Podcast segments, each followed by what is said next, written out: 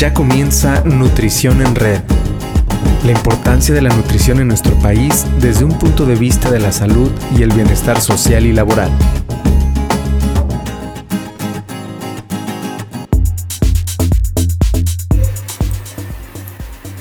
Hola a todos, un gusto estar de regreso con ustedes. Mi nombre es Mariana Orellana y a nombre del Colegio Mexicano de Nutriólogos en el capítulo Jalisco, pues estoy muy contenta porque estamos retomando el podcast de Nutrición en Red, ahora aperturando la temporada número 2.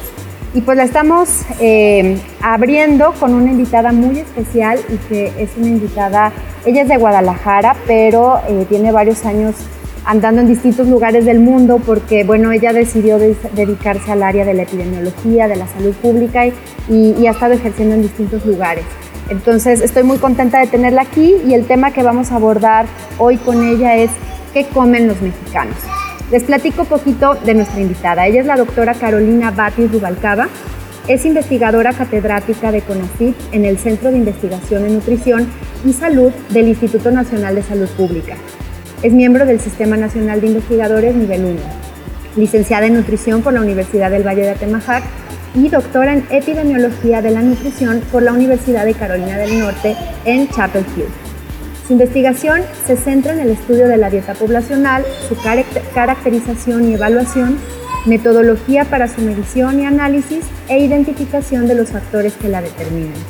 Es profesor de la maestría y del doctorado en Ciencias y Nutrición Poblacional de la Escuela de Salud Pública de México y cuenta con más de 40 publicaciones en revistas científicas internacionales y diversas presentaciones en congresos nacionales e internacionales. Entonces, por eso les digo que estoy muy contenta, porque ya he escuchado en su currículum, es una persona que, que está muy preparada en este tema y pues es la mejor que nos puede venir a platicar qué comen o qué comemos los mexicanos. Hola, Caro, ¿cómo estás?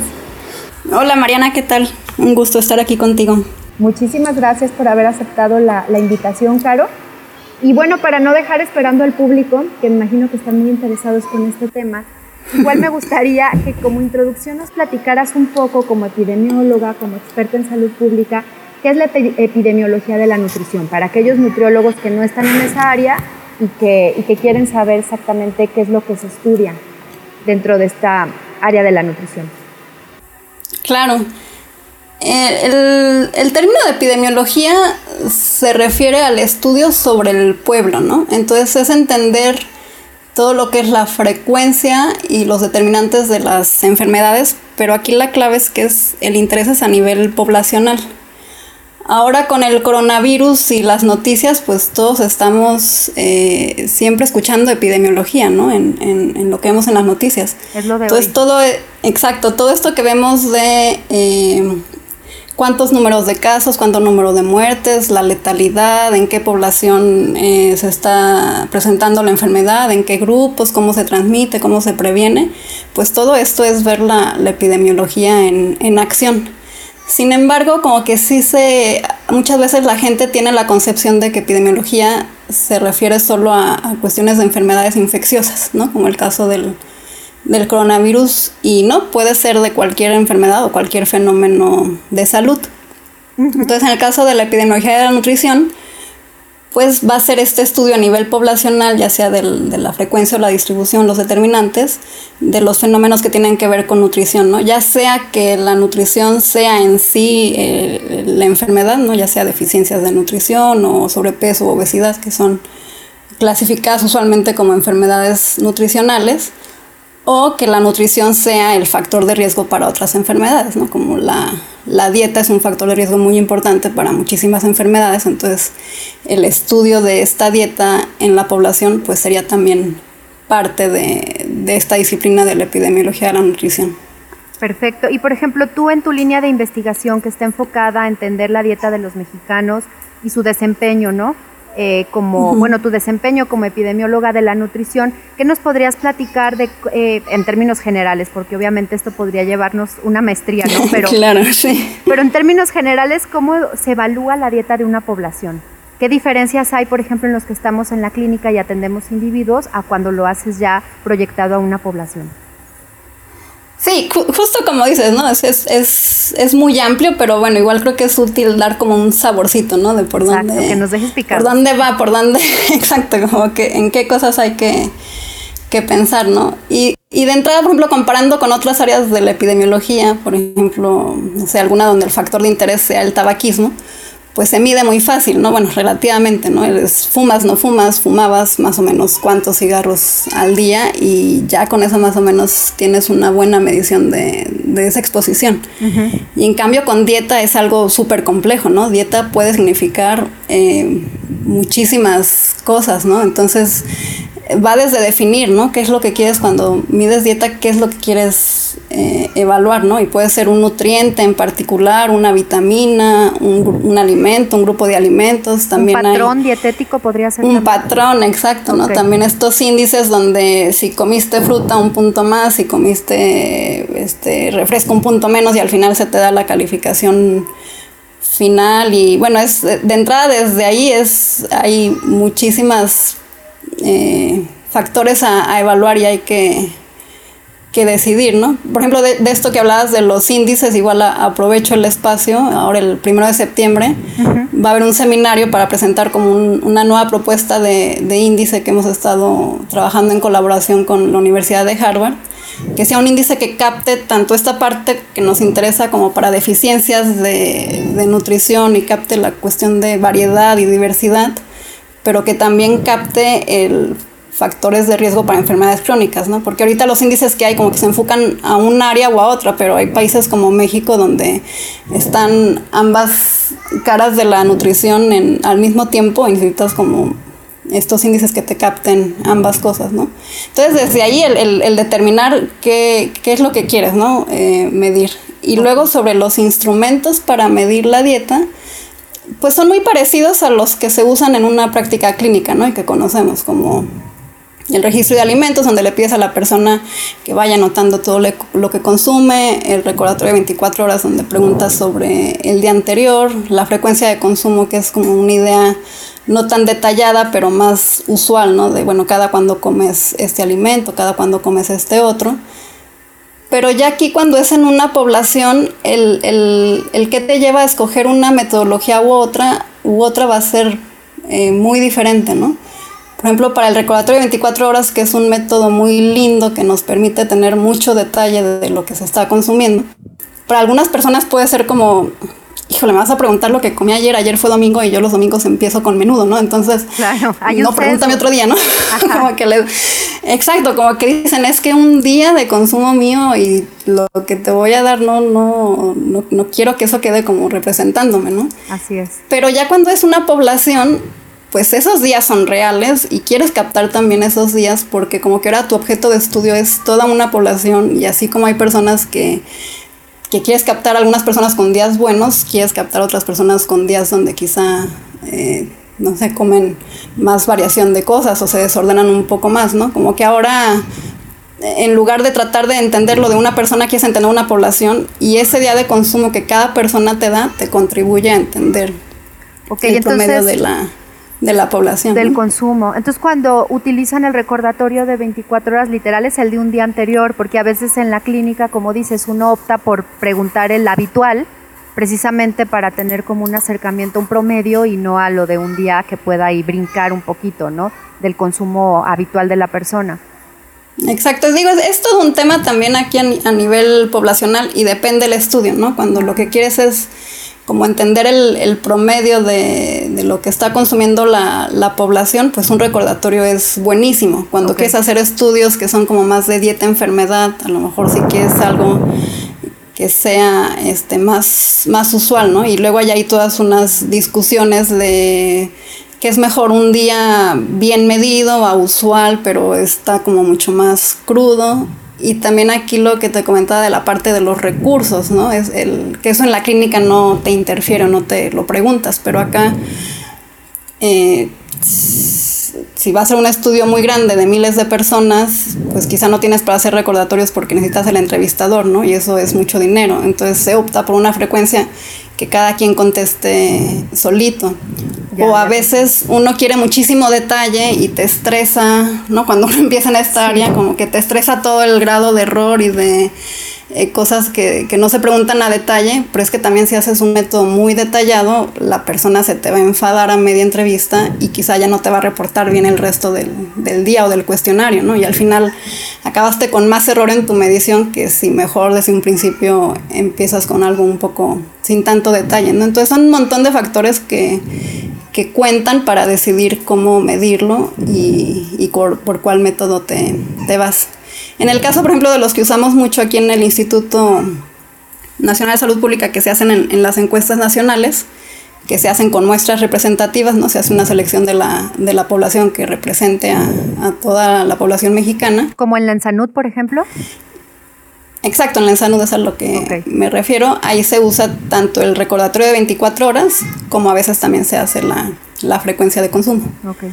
En lo personal, me gusta mucho más el recordatorio. Creo que se, para estos propósitos de entender la dieta de la población, creo que se puede medir muchas más cosas, ¿no? Te da mucho más detalle.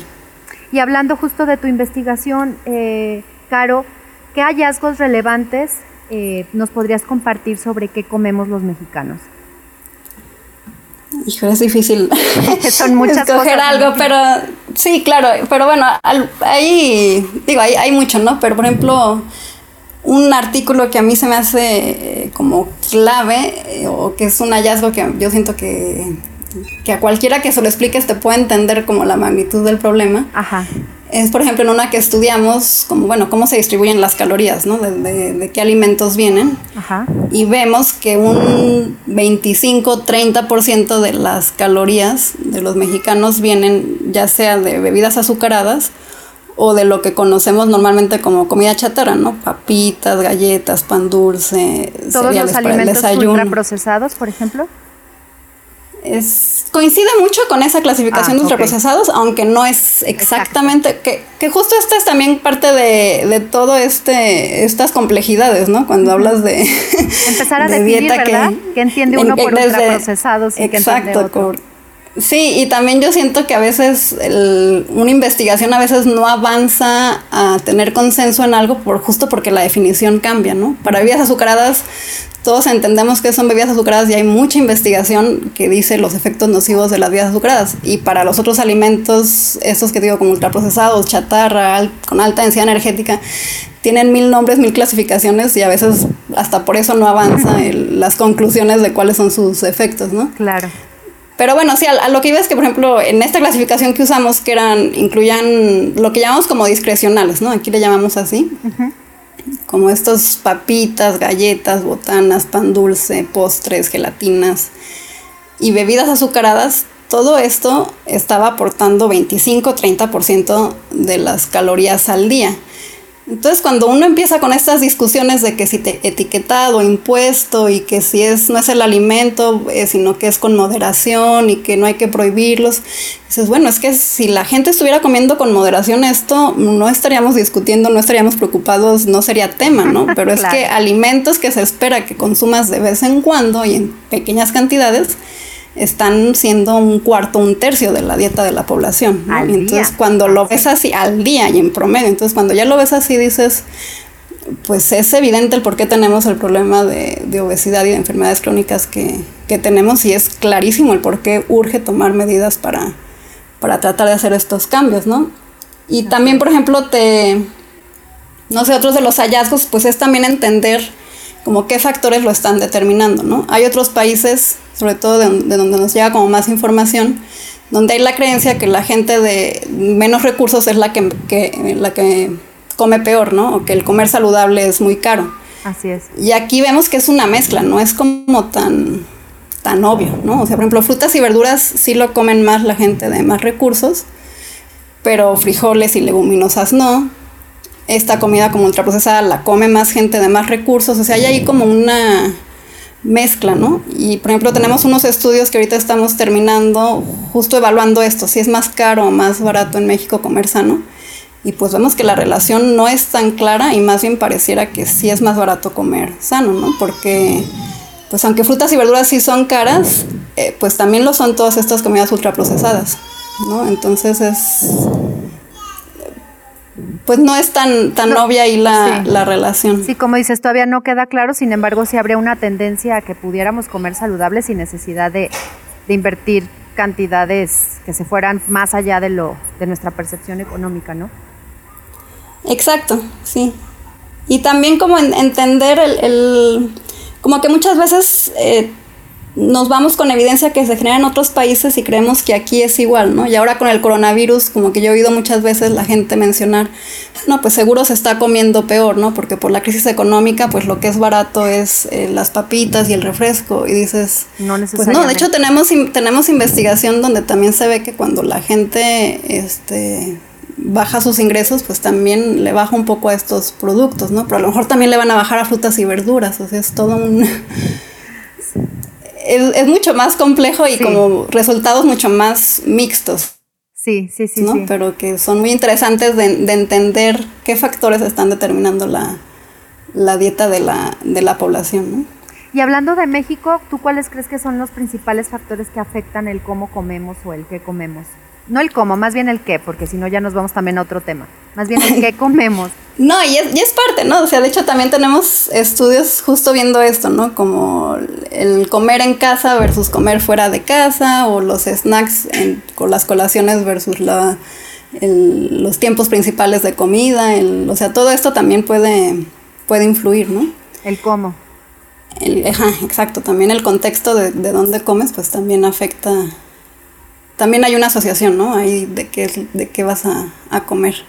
Por ejemplo, si hemos visto que el consumo dentro de casa, pues sí es el más saludable, ¿no? Entonces ahora con el coronavirus quizás hasta veamos eh, tendencias positivas, ¿no? Por sí, eso que la gente permaneció más, más tiempo en casa, pero sí, muchos estamos es difícil prever más también. Exacto, yo creo que para el coronavirus hay toda una mezcla, ¿no? Algunos les fue, les ayudó, a otros les empeoró. Ya nos platicarás qué encuentran al respecto. Me imagino que está todavía en eso, sí. Sí, sí, sí, es todo, es todo un tema. Pero, ¿qué, ¿cuál era la...? Me fui por otro tema y, no, no te Te preguntaba que, que, digo, deben ser muchos factores, pero ¿cuáles crees que sean los principales factores que intervienen en el qué comen los mexicanos o qué comemos como mexicanos? Fíjate que yo creo que eso está es como una pregunta súper interesante y está bien difícil de contestar, porque uno evalúa, bueno, el, el, diferencia por sexo es tal, por nivel socioeconómico es tal, por... Eh, ahora con el impuesto pues se ve que se logra este efecto, pero el poder como dimensionar y decir esto es lo que más determina tampoco es como tan fácil. O generalizar, claro.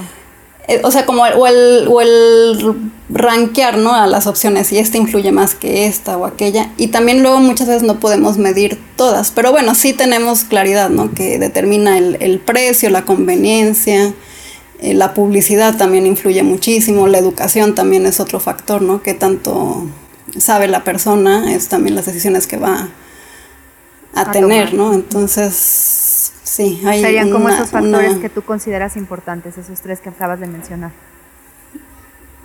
Sí, yo creo que sí, la parte, sobre todo el ambiente, ¿no? El acceso que tienes y qué es lo que ves como lo que tienes a la mano. Sí, son muchísimos. Pero sí, yo no, pero con esos tres nos das, nos das, claridad de hacia dónde también. Que esa es justo mi, mi siguiente pregunta. No todos los que, los que somos nutriólogos nos dedicamos al área de la epidemiología, pero a final de cuentas pues estamos eh, tratando con personas, estamos tratando con mexicanos, entonces creo que sería muy valioso que, que, todos, independientemente del área donde nos desarrollemos, escucháramos cuáles serían tus recomendaciones para los nutriólogos de México a partir de estos hallazgos que nos estás compartiendo. O sea, ¿qué tendríamos que hacer con la población, con nuestros pacientes, en la industria, dependiendo de dónde nos desarrollamos cada uno? ¿Cuál sería como el compromiso o recomendaciones para todos los que estamos en esta área? Yo creo que de entrada invitarlos a que estén como más al pendiente, ¿no? De lo que se va como encontrando desde, desde esta área, ¿no? Invitarlos, por ejemplo, a que sigan las, las redes sociales del, del Centro de Investigación en Nutrición y Salud, que ha hecho un esfuerzo muy grande en los últimos años, de, de parte desde su director Simón Barquera, que es una celebridad en Twitter. Sí, sí, sí. Pero se ha hecho, o sea, hay, hay, todo un esfuerzo de estar dando una mejor comunicación, ¿no? Tanto a los profesionales de la salud como a la población general. Y se ha notado, ¿eh, Se ha notado bastante. Sí. Sí, entonces sí, uno ya ve que, estos temas se vuelven más, se apropia más fácil la población de estos temas, ¿no? Entonces invitarlos de entrada a que, a que sigan estas, estas publicaciones donde se está dando a conocer los estudios que se están eh, que estamos sacando y también se hacen infografías ¿no? donde se trata de traducir esta información de manera como más, más didáctica entonces yo creo que de entrada el estar enterados de todo esto pues les va a servir en su propia práctica y para entender más su contexto ¿no? de qué se necesita y ubicar al, al individuo en, en dentro, pues sí, como digo, de, todo un contexto, ¿no? Que no pensemos que él está solito y que porque yo le diga ahora come más de esto, ya lo va a lograr, ¿no? Sino entender todos los demás factores que, intervienen en que logre o no hacer un, cambio en, en, el hábito.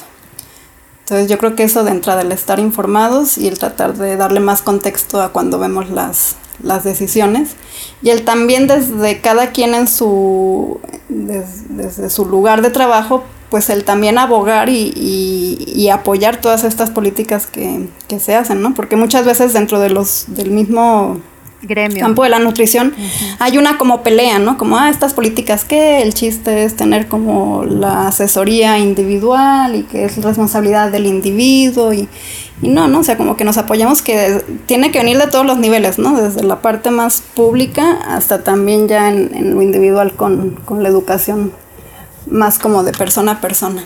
Claro. Oye, y aquí ahorita se me está, se me está ocurriendo una, una pregunta más de chisme que de, que de la parte de tu investigación, sobre todo porque muchos de los que nos escuchan, la mayoría son nutriólogos, pero también muchos son estudiantes de nutrición, ¿no? Y están como en esta parte de decidir hacia qué área enfocarse, si hacer un posgrado, no hacer.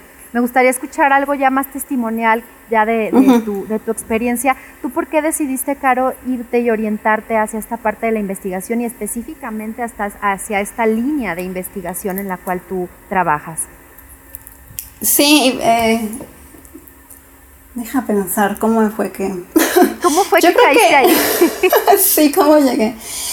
Yo creo que desde la carrera es como que, eh, no sé, como que siempre sentía que a mí me faltaba una parte como esta cuestión más de análisis crítico, ¿no? Okay. No, no sé si fue un poco como nos le estaban dando en, digo que tú y yo fuimos compañeras. Yo creo que sí fue eso, Caro. Si tú percibías lo mismo, pero era como que ahora van a dar la recomendación que cinco frutas y verduras al día y ahora van a decir, y, como que a mí me falta esa parte de, ¿De pero ¿por qué? O sea, ¿de dónde salió que frutas y verduras son buenas, no? Como que esa parte más de entender de, de dónde venía esa información. Práctica basada en evidencia, ¿no? Falta un poquito el sustento, tal vez. Exacto, exacto. Y entonces también yo siento que como de mis habilidades, como que sí tengo un pensamiento más como, eh, ¿cómo se dice? Como más de matemáticas, más de, de cuestiones como cuantitativas y no tanto de memoria. Entonces a mí esta parte más clínica me costaba más porque es como que sí es como tener mucha información almacenada y a mí eso me, costaba. Y sí recuerdo que en la carrera, que si nos dieron alguna clase de epidemiología, como que desde ahí me hizo ojitos, ¿no? Como que dije, ah, de aquí viene como toda esta información que nos están dando, surgió de este tipo de estudios y hay como toda una serie de cuestiones eh, a considerar de cómo se realiza este tipo de estudios. Y entonces ya como que desde ahí me enganché en, en la investigación. Y durante toda la carrera como que siempre estuve al pendiente de qué oportunidades de investigación podía encontrar. Y sí me tomó mi tiempo como ver qué área de la investigación era la que más me, me interesaba, ¿no? En algún momento pensé si unas cuestiones como más de investigación básica, como más molecular. Estuve también un buen tiempo en, allí en, el, en Guadalajara con un grupo de investigación en enfermedades renales. Y bueno, ahí como que también ahí fue donde vi, me gusta la parte de, de, de esta metodología de la investigación, pero como que ahí sí ya fue como el tema este a nivel más poblacional, como a nivel más preventivo, que fue el que más me... Te apasionó. Me llamó la atención y ya fue que me, decidí a hacer el doctorado, ¿no?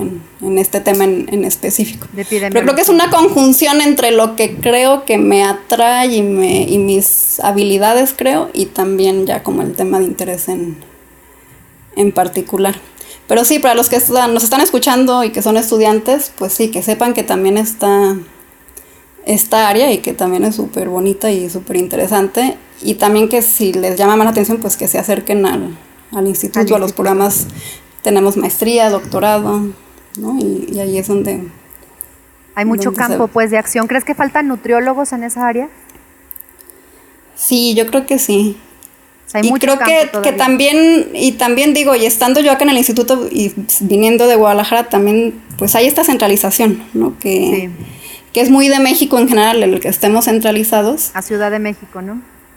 Sí, bueno, el instituto está entre Cuernavaca y Ciudad de México, pero el que está como centralizado en esta, en esta institución, ¿no? Y entonces sí, el, el, que hubiera más diversidad en más instituciones, más investigación, creo que ayudaría y también facilitaría que las cosas se movieran más rápido, ¿no? A veces por alguna cosa u otra se ataca al instituto, se descredita y entonces no hay más voces que puedan como salir a, a defender y a decir, no, acá también tenemos esta evidencia y también tenemos esto otro y como más, este Sí, más voces, ¿no? Que... Sí, totalmente de acuerdo. De hecho, nos preguntábamos, eh, otro contexto, no era nutrición en red, era otro contexto, pero sí nos decíamos, bueno, pues revistas científicas de nutrición en México, por ejemplo, ¿no? Y, O sea, el área de investigación en nutrición como que sí falta, o sea, sí hay mucha gente como tú que hace cosas muy valiosas, pero creo que todavía se pudiera hacer más y como dices, otras voces, otras asociaciones, institutos, demás que, que pusieran también y prestaran atención a, a esta área tan importante que a final de cuentas todo lo que hacemos en la, los que estamos en la clínica o incluso en otras áreas de la nutrición, ¿no? Pues tiene que estar basado, como decíamos, en, en evidencia y esta evidencia viene de la investigación, no hay de otra. Exacto, y también creo que a veces aunque no se vayan a dedicar de lleno a la investigación, el, el, que sí tengan como más conocimiento de cómo es ese proceso, ¿no? Y que vean un poco más de dónde viene y tomen todo como con un grano de sal, ¿no? El que no porque a veces como que se da una recomendación, pero luego al tiempo sale que la recomendación cambia y entonces es como, pues a qué están jugando o de qué se trata, ¿no? Como que se descredita la, la, la profesión porque no hay quizá ese entendimiento de, de dónde está viniendo el, la información, ¿no? Igual que está pasando ahorita con el coronavirus, ¿no? Que mucha gente, muchas veces la gente cree que les están mintiendo o que están jugando o que, bueno, pero si nos habían dicho que cubrebocas no, y ahora sí, y ahora esto no, y, entonces, pues es que es una nueva enfermedad y, es investigación en curso, ¿no? Entonces entender que así es muy parecido también para la nutrición y cosas que creíamos luego también se ve que... Se pueden desmentir, sí que no es así, ¿no? Entonces yo creo que para cualquier nutriólogo entender más también e-, este proceso y estar más familiarizados también les puede dar mucho, mucho valor en su propia práctica, aunque no sea exactamente la de, la de investigación. Sí, totalmente de acuerdo, porque a final de cuentas creo que todos de alguna manera, tal vez no formal, no investigación formal, pero todos hacemos investigación, ¿no? Si ves el, el proceso de atención nutricia aplicado al paciente, pues es un proceso de alguna manera de investigación, ¿no? Donde tienes que evaluar, donde tienes que escarbar, donde tienes que preguntar, donde tienes que hacer un diagnóstico. Entonces, las habilidades de investigación creo que todos, todos, independientemente del área donde estemos, pues tendríamos que seguirlas trabajando, ¿no? Muy, muy importante. Sí, exacto, y ser, y ser muy críticos, ¿no? Como que a veces nos enseñan, así es como lo tienes que hacer, y a uno como que no le hace lógica, pero dices, bueno, pues así, que así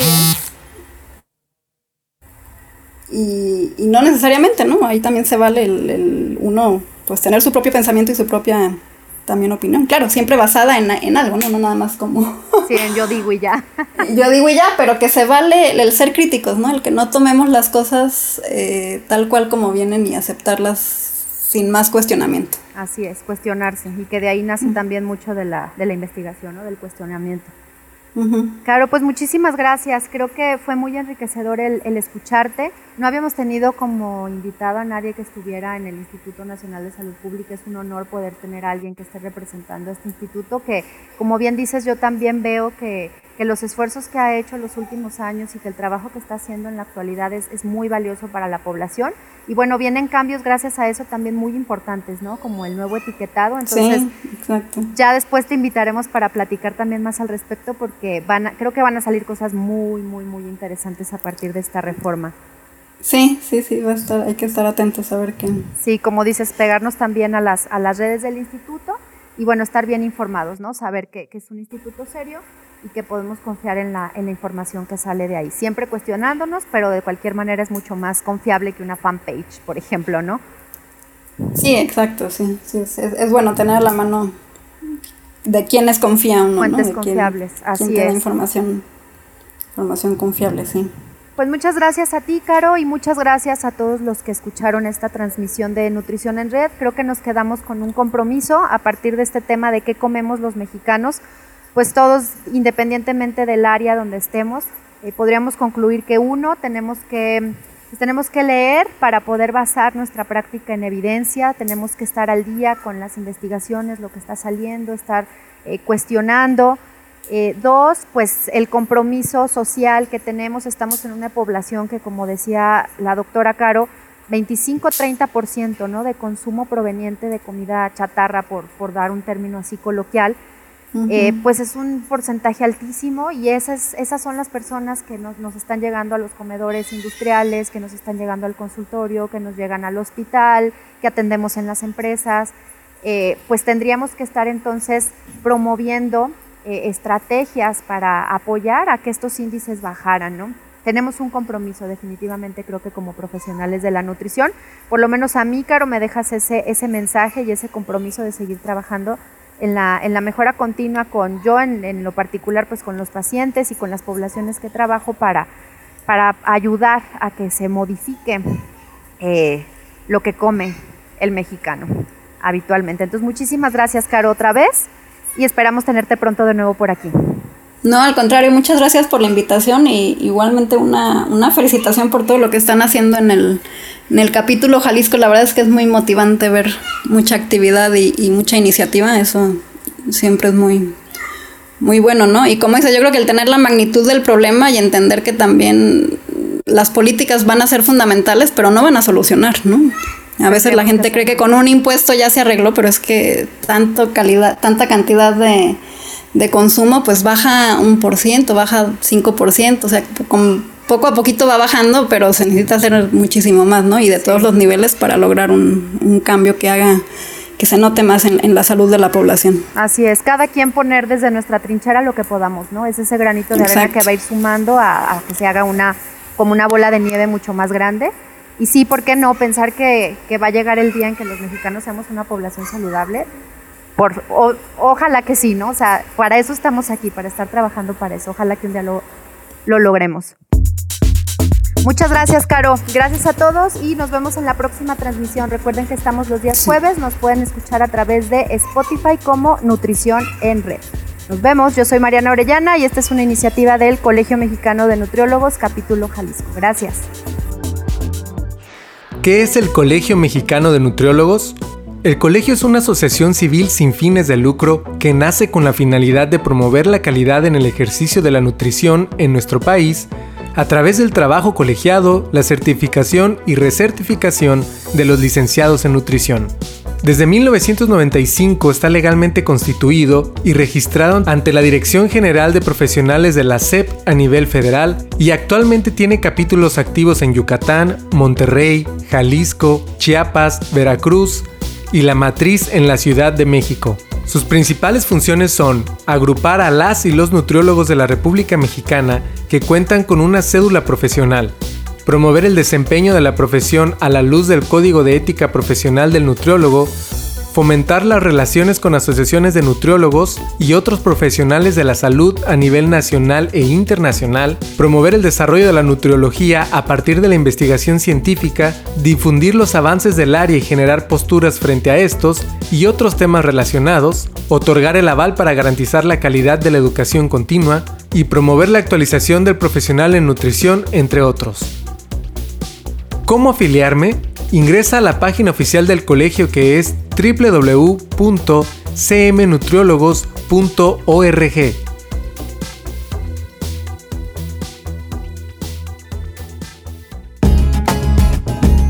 Escuchaste Nutrición en Red, una producción de Mariana Orellana y Mauricio Urbina.